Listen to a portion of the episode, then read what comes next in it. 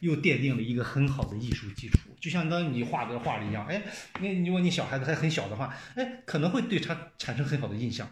那会让他产生呃呃很很好的感觉，他对艺术一下子产生兴趣，他可能把他自己的房间就就这样处就处理出来了。对，他刚开始画的可能是呃看上去很很很幼稚，哎，他慢慢慢慢慢慢，他他就走上这条道了。其实这都是，这是整个社会大环境，就是不要太功利的去做。我我觉得我们好多就是他画，他成能画出来，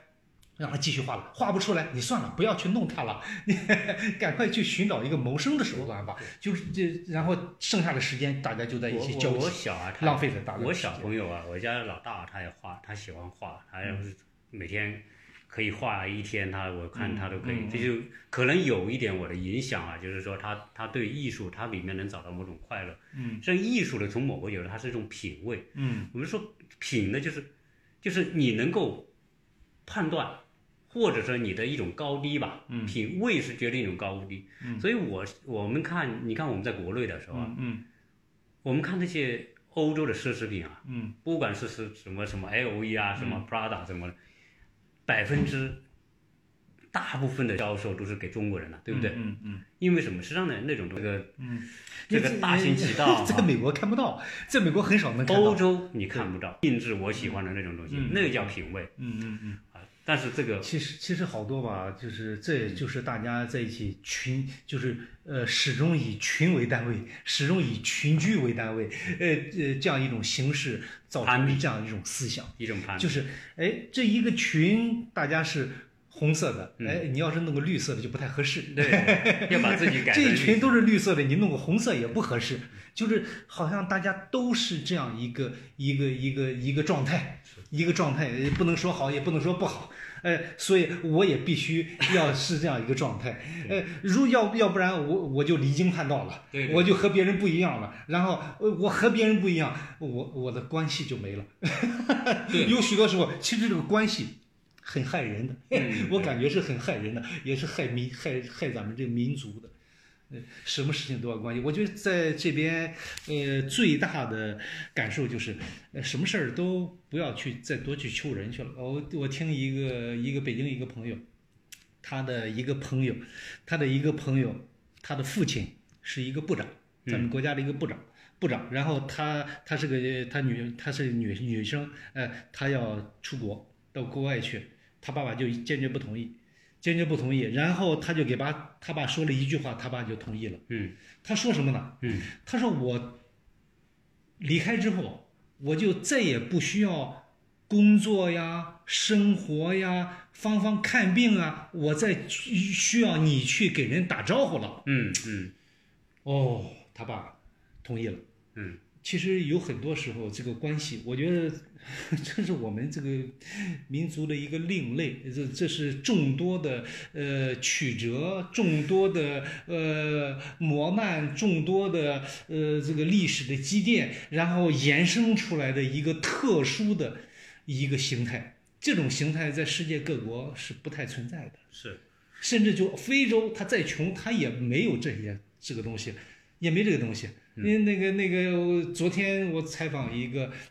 一个一个教会的一个传道士，传道士，然后他到到非洲开了一个工厂，开了一个工厂，工厂之之后，然后他们那个工厂，他以前开工厂，工厂呃出现了大问题，出现大问题，政府要处罚他，要罚他一百多万美在元。中国还是呃不是在非洲？在非洲在非洲，呃，处罚他要罚他一一百多万美元，嗯，然后他那几个合作伙伴就给他讲，你赶快去去给那个那个部长送礼去，他嗯他他那个商务部部长给送礼去，呃他们国家小嘛，嗯，他直接就能够得上，他又是国家的明星企业，给对嗯部长送礼去，他部长一脚把他给踹出来了，还是一个华裔，啊一个一也是以前我们中国人过去的，啊他的他的祖辈过去的，啊他就把他踹出去了，你以为你是在中国吗？嗯他就是这种状况。呃，当然了，不排除也有很多腐败的国家，但是他碰到的这个，呃，能代表普遍性嘛？啊对，你你就是他不需要这些东西。其实有好多，我感觉这个关系真的害了我们很多的人，不仅仅是艺术，其他方方面面。对你刚才讲的这个事情啊，这我们这是随便聊啊，嗯也没有说对对一定对，按艺我术我啊们讲的也不一定正确，这只是对对 个人感悟。 刚才刚才我讲那个东西，可能可能我不知道我们这一期瞎聊的这个节目，有可能清晰度不一定够，但是也没关系吧。我就是说，大家认为能听就听，不能听不清楚就就就不听啊。因为我刚才讲的这话呢，有可能得罪了很多女同胞啊，就是特别是买这些奢侈品的，但这个这个也没办法，就是说我们还是有一点自己的观点嘛啊。我们如果是硬核大家，就变得我们没有必要谈的必要。中国这种你说关系呢，确实全世界都有，美国也有，关键是。我们对待关系的这种态度啊，就是我们把关系作为一种重要的获利的途径和资源，所以就是把关系很极端化。这是我们你刚才讲的，就是我们关系可以替代法律，对嗯不对？你说罚那怎么？我找到关系 就可以对啊少罚对啊或者是不罚，对，这才是关系。嗯你说它值不值钱？在那种环境之下，它真的就值钱。嗯，那值钱，所以这个东西叫人的这个利益驱动之下，大家会绞尽脑汁去建立关系哇，这个就不奇怪了，因为关系就等于钱。嗯，当你想通这个东西的时候，嗯，你不会奇怪啊。但是呢，你要获得这种关系是要付出代价的，嗯，是，所以我们很多人愿意从国内到国外去嗯从某个角度来说，那就看我是认为他妈这个为这个关系付出的代价太大。比如说，嗯，你说直接一点吧，小生意那对天天请人吃饭对喝酒，对对。那喝到最后是妈酒精另肝什么对都，来其了。嗯实呃最最主要就是因为我的呃出来一年多也碰到好好多人，我也都问他，我说为啥离开？其实大家都有一个共同的认识，我我感觉就是，就是在在咱们那个环境下啊，以前的环境下，对， 人活不出一个大写的人，嗯，你总有你要面向的一个方向去下跪的， 嗯，你的上司，你的领导，你的管理者，你的税务，你你开对公对公司你是老总好不好？税务局能管得了你吧？太多人工管着商你局能了管你吧？ 呃，那个卫生卫生防疫站会不会管你谁啊都？能卡卡呃，的。街道办事处会不会有关系？我们 那边就有街道办事处，呃，经常经常到我们那这儿去。这个就是说什么呢？嗯最后就是你每一个人，大家都活的，就是面向一个方向，一个人，你总是在下跪，这个就很累。这在这在这边就你可以活出你一个大写的人，呃，因为法律规定的。你不能做的，你就不去做，不去做，然后呢，你真的就没问题。嗯，对。但是在以前我们那个环境，呃就是呃就是一个球场上，人人都犯规，你不犯规，你就会你吃就会亏被淘汰。你吃亏 对对对然后呢，那就是看那个呃那个那个那个那个裁判了，裁判想想让谁呃个罚谁谁就对谁去罚谁。所以那个你见到那个裁判，你你不能理直气壮，你必须要下跪。 你你这个很形象，实实际上，我们是用一个成语说叫，不叫成语叫俗语吧，就叫人在江湖身不由己，就是市场在中国市场就是一个巨大的江湖，这个这个在这个江湖当中，你不是说你可以决定什么东西的，是由别人来决定你什么东西。所以你你说你要下跪，别人都决定你的生死，你对说你跪不是跪？啊你愿意死还是愿意 跪？对啊你肯定是愿意跪嘛，对不嗯对对？的你一跪还有好处。对，那就变成说，嗯在在你必须人人都是一个下跪者，同时人人都是一个被别人下跪的人，对，嗯哎，就双重角色，所以很多人会叫叫撕裂，对啊就是人的精神层面的撕裂，对就是从这个角度看看，好像他像个嗯人，他妈从那个角度看，他妈对像个魔鬼，啊，是。对就是人人都是这种双重角色，从这个角度看是个奴才，对，从那个角度看他是一个凶神，是是是，对，是，所以这个是，嗯，你你没环境之下导致、嗯导致这种情况啊，就是你说西方国家呢也不全好，嗯我始终认为他们西方国家也有很很不好的，但是它有一点是好的，嗯，就是说它通过一个法律的规则啊，它会界定一种边界，嗯，这种边界是很美的，所对以美在哪里？就是比如说人人都不去，你说你下班了哈，五点钟下班之后，嗯哎，你就是私人时间。嗯，这个时候不管你老板 多大， 你就不能侵害我的私人时间。嗯，那或者说，哎，法律规定说你可以做到这个程度，你不超越，别人不能够来欺负你，对吧？嗯，对，所以它有一个边界，这是我们我们国内来的人特任何 别，人都不许犯规，老美可能没这个感觉，因为他就在这种环境当中长大，他也不觉得他这个有什么好，对，因为没有比较嘛。嗯哎，中国人嗯到了这边之后，因为有比较，嗯嗯你看你在这里，你上个学嗯，不要找谁吧，啊，谁都不要找。你上医院你也不用找谁吧，对你跟按陈刚我再给预约你就讲个行故事，我到这边来去那个办那个车牌子，嗯办那个车牌子，呃，这然后我想要一个特殊的车牌子，呃，和和我现在从事的职业是一相关的一个车牌子。哎，你呃，在国内那就那就要是找关系，花钱、花更多钱去买嘛。哎，我到到那个车管所，哎，让我印象很深。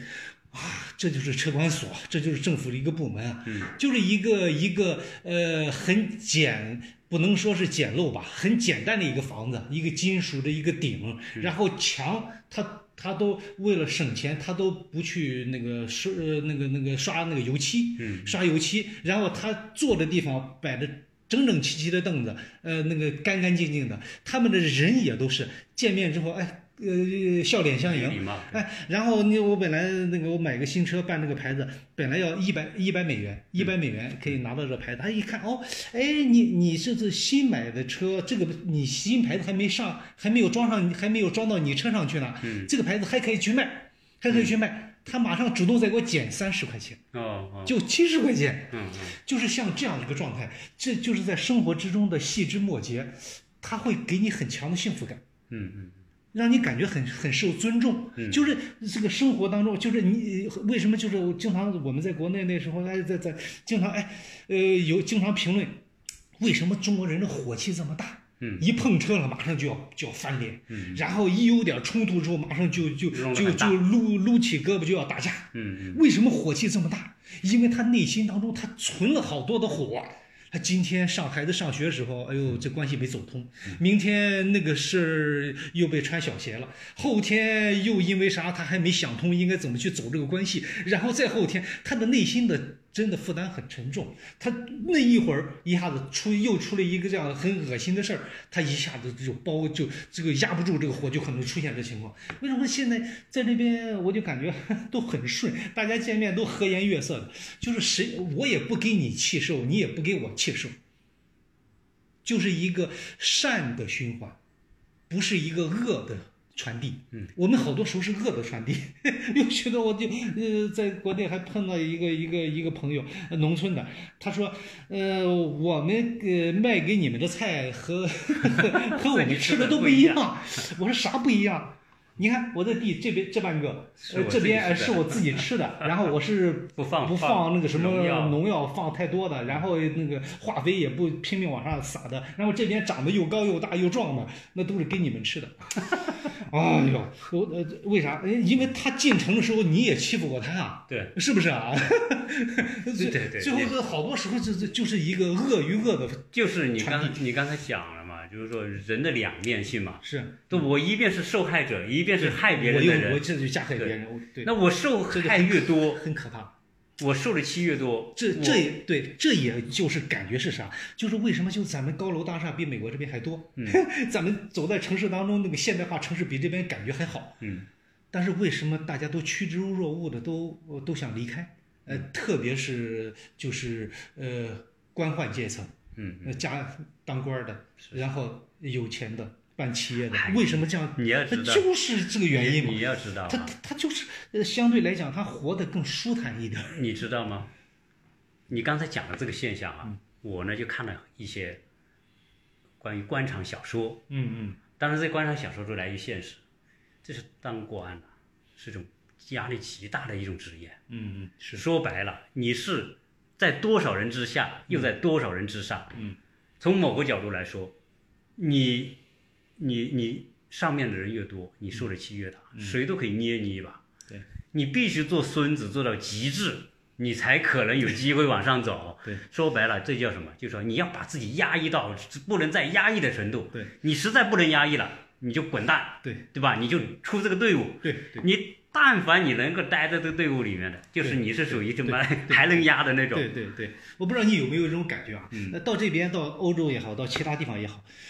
看大家的笑脸，你你你是只有一个解读，嗯，但是我们在国内的时候。你看到相关人员的笑脸，你你可能有三个以上的解 读， 对对不对？对对，这这这其实就是就就 就是一种，也可以说是一种幸福感，就是呃，它真的就没有这么复杂。对这个社会本来就不应该这么复杂。最后你要是呃就像你说，我当官当到极致，当到极致之后，你从他的笑容当中，你能读出十种解释， 那倒是，那是不是？人家然后他他的思想与他的笑容已经没关系了。你说我们这个叫叫吐槽啊，你说你说是不是可悲啊？我我们俩是吐槽啊。对对对对这个这个吐槽呢，我觉得也 挺挺爽的啊。就是说，你说这个 对，这个解读哈、就是一个灰色模式嗯决定一切的环境之下，嗯，任何东西都不是它真实的。对，是所以你说当官的签字，对。哎，你下次就拿个字给我 签哈、我就签。签完之后，下次一看这个签字就知道我要不要办。你看对我哎签字了，哎，对，哎他妈我给你签了，是是是，哎对他们下面不办。 对，然后呢，对，你说握手也好对，嗯或者或者酒场上喝杯酒也好，它都有一些东西是你不是明明白白的，嗯对都是你要去揣摩，对对所以变成说，哎，我们的智商很发达，对就是因为揣摩这些，对就是一个动作之下有三种解读，对或者一个事情有不同种解读的，是一个笑容你都要 对对你所以你说这个民族能不能智智商能能不会不发达呢？那对肯定是发达嘛对。哎，但是这种发但达是你叫但是人的精力是有限的，你把大量的精力都用到用到哪里去了？ 但是但是你知你知道，就是说嗯我们这种智商的发达哈，情商的发达，从某个角度说叫嗯智商情商皆发达的这样一个民族。嗯 归归结，我们总结为一个话叫什么呢？叫小算盘能力。 对对嗯对，实际上对这都是小嗯算不是盘。大智慧，对对对所有善于打小算盘的人，对一定缺少大智慧。对，是因为大智慧是要在简单环境中中才会获得对啊，所以我一直讲我说，人类的智慧的高峰是在两三千年之前嗯获得的，而不是现在。现在我们要获得智慧的能力会越来越弱嗯啊，为什么呢？因为我一直觉得哈，现在商业越发达，人的智慧越低。嗯为什么呢？因为你去看那么多的广告都能够抓住这些消费者，就说明什么？这广告是有效的。嗯，广告是什么？广告就是我送一种需求给你。从某个角度来说，商品是什么？嗯不停的创造出来那些商品是什么？嗯就是说，它挖掘出你内心的某种需求。嗯从某个角度来说，嗯一个商品的创造出来，它就是一个陷阱。嗯就是要让你很通过一种方式很愉快的跳进去。你说你一天买那个车，你看我在国内还看到人买奔驰，嗯什么什么什么款什么款的，哪一年款的，嗯他妈才三年四年出一款新的，嗯你说你用不用得着去换？你用不着去换嘛。奔驰车有时候你用的好的，用个十几年很正常。嗯但问题是你款式落后了，你如果你开个十年前的奔驰出来，你就没面子了。嗯哎，你这时候你还敢不敢开？你就不敢开了。嗯哎，你看这种车在哪里卖得好？都在中国卖得好。嗯这奔驰、宝马，全球最大的市场就是中国。离开嗯了中国，如果今天中国说对奔驰、宝马这种车，奥迪关闭这些工厂，立刻就完蛋嗯啊！因为什么？他把中国人的这种需求啊，我们说的，通过挖很多美丽的坑嗯，你就不停的往里跳。嗯所以商业的本质，我认为啊，呃，商业越发达，在未来商业越发达，人的智慧越低，啊，因为商业就是创造很多美丽的外表来吸引你，啊，它根本这些外表根本不是事物的本质。你说你真的一辈子要更新那么多的手机，更新那么多的车吗？根本不需要的，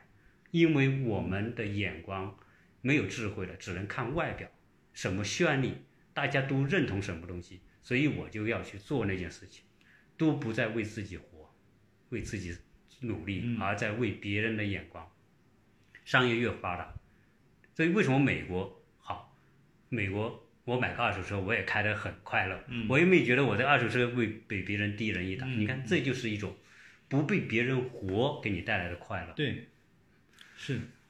呃，这一点其实很重要。呃呃，什么时候？你你看我们在国内的时候，呃，去也去了好多的寺庙，去寻求一种心灵上的一个慰藉。嗯，就是希望能够呃不被别人的评价，不被别人的呃那个思想去左右，然后给自己的心灵找一个家。其实心灵的家就是宗教。一个健康的社会，我始终认为，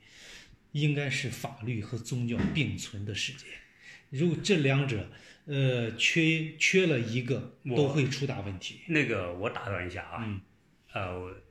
有些呢属于敏感的词，嗯哎，对你知道吗？嗯，我呢，我们可以换一个词来说这个事儿，嗯嗯嗯寺庙嗯嗯和教堂嗯啊，嗯，它代表不同的对东西。对对对，是，你说呢？这个寺庙啊，也是给人做服务的，嗯但是你看我们国内的寺庙嗯都已经商业化了，嗯完全商业 化了，就是它的它的一切服务嗯都是商品和有偿的，嗯，而且它会通过一种方式让你甘心情愿。甚至是欺骗性的。哎，对呃对，我我都去我碰到过对，碰到过很多， 碰到过很多。然后有一次到一个寺庙去，然后啊，你们几个那 个呃佛祖那个吓你呃吓你一下呃对对，呃，今天是一个什么日子？呃，然后我们的那个方 丈，然后呃专门可以见你们几个。过去之后，然后呃大家闭上眼睛，嗯然后那个这呃那个方丈给大家呃诵一段经文，然啊保后你你平闭安上眼睛，把双手伸出来，伸出来之后，一每人手上放一个哎多少一个钱佛像，一个佛像，嗯，然后一个你小佛像。呃完了之后，他说呃你和佛已经结缘了嗯啊，然后每人给点拿三百五百捐块钱。对哇，这这已经我感觉已经是严重的背离了呃教义对的，这个这个跟跟诈骗没关哎系。对对对，已经严重的但是背离了教义。而且在那种环境之下，嗯你就给你一种内心压力，你还不能不做，对你不做对对好像你怕这个犯了神明，是，嗯你就你怕会有灾灾祸。对对，所以所以这种你看也不一样。你在教堂啊，你也去教堂，我不知道你去不去教堂，你会感觉到没有人问你捐钱，嗯，没有人问你买对买像，对是吧？对，没有人问你要去做的，你做的就是你内心的一种跟一种一种交通的渠道吧。对对对，所以这个你说，你看我们把这个话题都说进来了啊。嗯嗯从某个角度来，就是说，这个一个社会大环境，它的所形成的东西，全部被裹挟进去嗯。，对。只有内心特别强大的人知道我要什么，我不要什嗯么。我有一个很好的朋友，嗯，很好的朋友，他在在文学修养，嗯在艺术修养非常的棒，在大学专门讲艺术创作、艺术鉴赏，嗯，艺术鉴赏非常棒，一一个老大哥，嗯，我也非常的敬重他。他已经有，他就是一个很有能力的人，嗯、但是呢，呃，处处碰壁的人， 处处碰壁的人，呃，当需要用你的时候，哎，呃，把你请来了；嗯不需要用你的时候，哎，马上，呃，呃让你离开的远远的。嗯呃，他有一年多，我估计应该有一年多了，每天早上发一张，在他的朋友圈发一张照片，嗯黑白照片。嗯他拍出来做成黑白的。嗯，他他的题目就是早晨的光。嗯，我曾经有段时间，我想问他，打电话问他，问他那个那个那个，我说为啥发这个？我说你这个这个心理压力这么大吗？呃，看到的世界全是黑白的嘛。嗯我曾经想问过他，嗯后来我一想，不要问，嗯嗯不需要去问。嗯然后这就是他的思想的表达，嗯你感觉到什么就是什么。嗯不需要他再去解释。其实有很多，我感觉就是咱又谈到艺术，很多就是他他在他在艺术方面非常有修养。嗯，在大学就讲艺术鉴赏，就是他的内心都是这样的受压抑。为什么受压抑？就是太有个性了。嗯说白了，这是艺术创作也好，发明创造也好，嗯，就像你说的福布斯一样，他如果不是一个偏执狂，他不是一个对艺术那么执着，那他可能也不会做出这样的产品，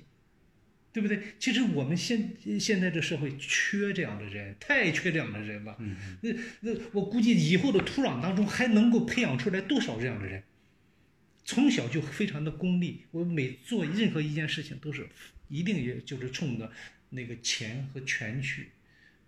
最后就真的就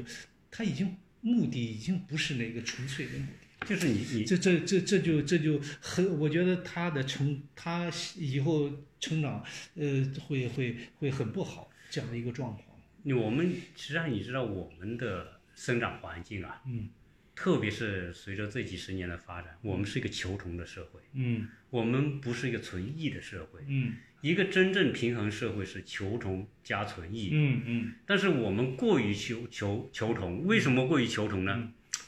这里面就是有一个问题，就是每一个人都在占有占据尽可能大的空间。嗯我我举个最简单的例子，嗯我经常会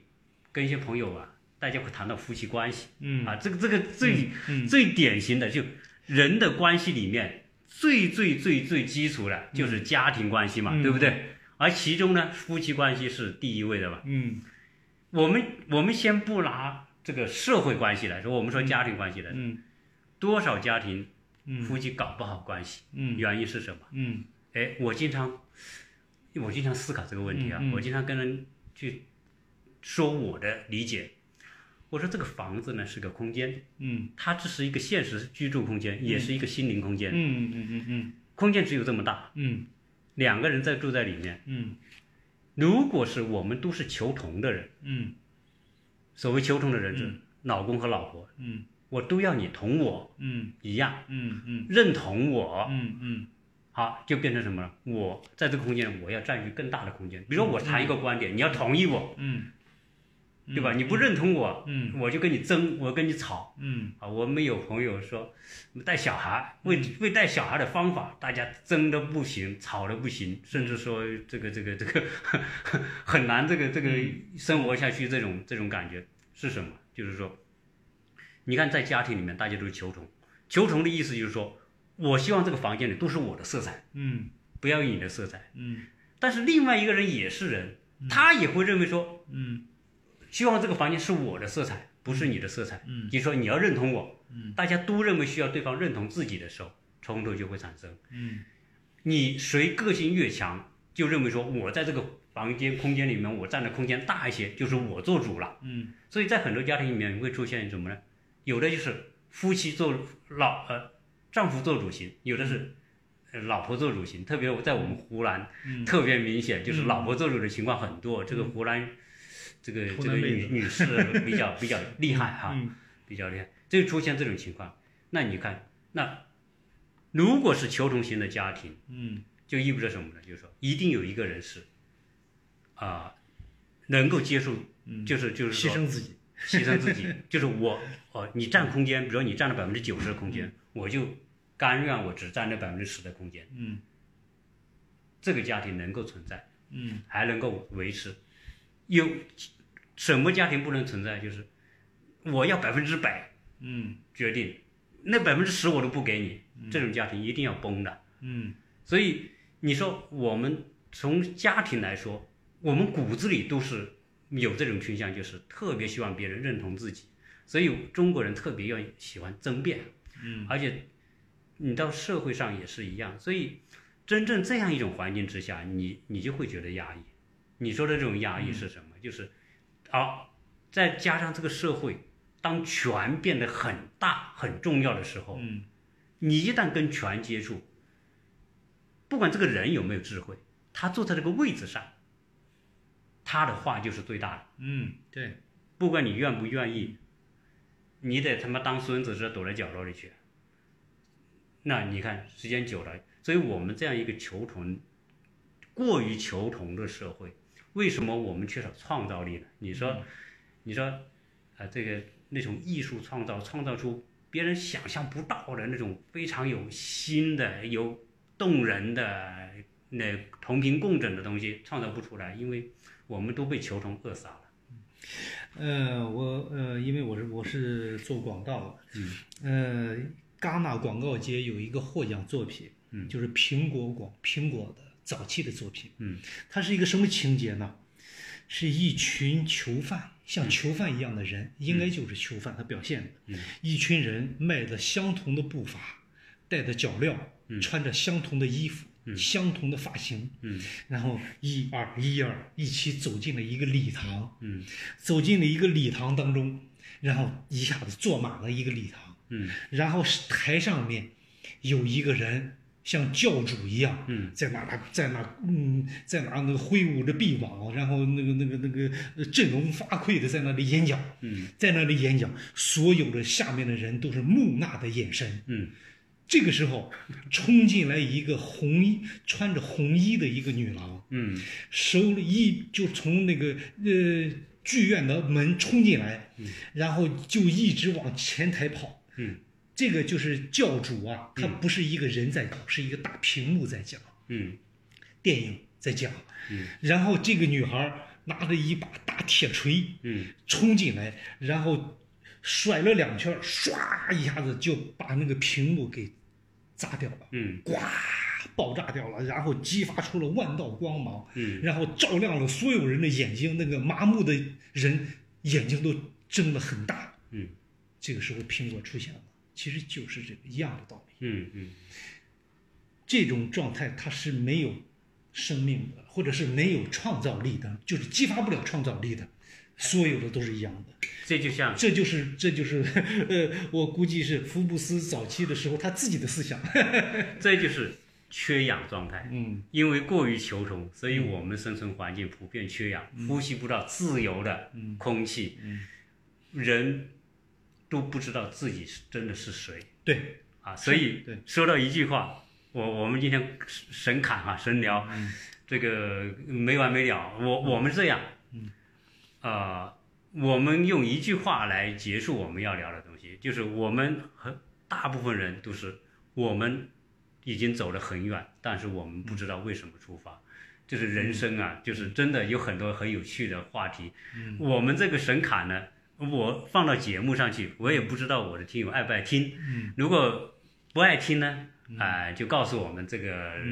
这个不要瞎嗯这聊。是一方之言。对对 对呃我们也没想就是传达什么思想好对对，也就是谈一谈我们亲身的感受，是亲身的感受。如果大家觉得我们这种神侃还有点意思，嗯你也在留言里面告诉我，哎，这个神侃还行。嗯如果你们觉得行呢，我们以后还会再来侃，嗯再来 聊。如果觉得不行呢，我们就当是啊、嗯一种一种一种一次性的这种一 对这种沟通吧。对啊，对我对嗯我们所以非常感谢这个老刘啊，这个艺术 家，他是摄影艺术家啊，我是画画的。没有，嗯啊，从我们今天从聊的是从艺术开始，最后闲扯东拉西嗯扯，扯了好多乱七八糟的 东西，但是我觉得很有意思嗯。啊。对我，我想呢，最后呢，嗯给朋友们提个建议，就是我也经常给我公司的员工，也经常给朋友们，我我的身边的朋友在讲，